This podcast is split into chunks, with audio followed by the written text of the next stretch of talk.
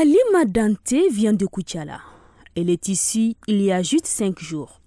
La mine triste, elle exprime ses craintes.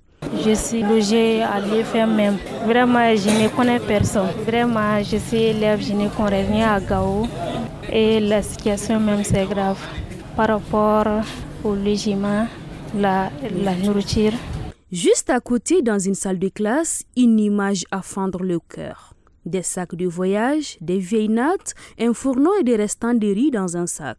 Nous sommes dans le dortoir des garçons. Certains viennent juste d'arriver et d'autres sont dans leur troisième année. Mamadou Tangara est passé par là avant de trouver un logement en ville. Donc même l'année dernière, là, donc on a eu des, beaucoup de difficultés même par rapport au logement. Mais vraiment, on a eu des, des, des, des gens vraiment qui, qui tolèrent des gens. Donc c'est lui qui nous a pris, c'est nous qui les apprenons maintenant. Donc euh, on est là-bas maintenant. D'accord, vous logez chez lui gratuitement? Non, bon, c'est pas en gratuit, mais, mais, aussi, même la maison d'ici là, vraiment, c'est très très cher.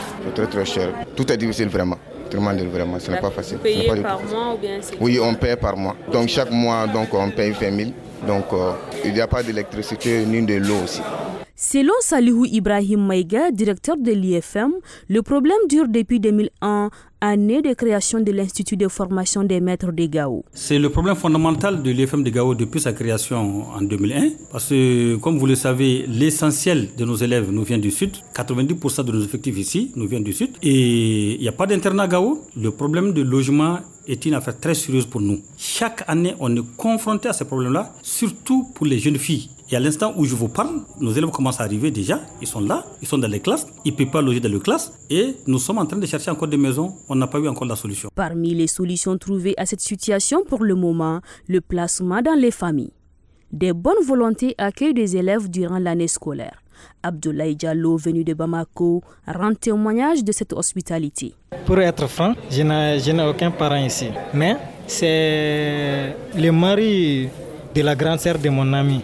C'est lui qui m'a encouragé de venir ici. Il m'a dit de venir loger chez son oncle, quoi dans leur grande famille. Donc je suis venu comme ça et ils m'ont bien accueilli. Et puis ça va. Tu es là-bas jusque-là? Jusqu'à présent, je suis là-bas. C'est là-bas que je mange, je fais tout là-bas. En attendant la construction d'un internat dans les autres IFM, le directeur Salihou Ibrahim Maïga n'a d'autre choix que de compter sur le bon sens de partage et de solidarité de la population de Gao. Nous sommes obligés chaque année de courir à droite à gauche pour chercher des logements et surtout que les logements sont très chers. Si vous trouvez une maison, un minimum, on vous d'amener trois mois d'avance. Pour des élèves qui viennent d'arriver, qui n'ont pas encore touché une bourse, c'est un problème sérieux. Je lance au hasard un appel toute la population de Gao de venir en aide à nos frères et sœurs qui viennent du sud, qui ne connaissent personne à Gao. Il faut vraiment nous aider à les héberger. Je sais que les gens de Gao, ils ont ce comportement-là. Ils sont accueillants. Ils sont accueillants, c'est un comportement légendaire. À ce jour, l'Institut de formation des maîtres de Gao compte 248 élèves, non inclus les nouveaux de la première année qui n'ont pas encore effectué leur rentrée. 90% de ces élèves viennent d'autres régions du pays. Aïsata Ahamadou, Gao, Mikado FM.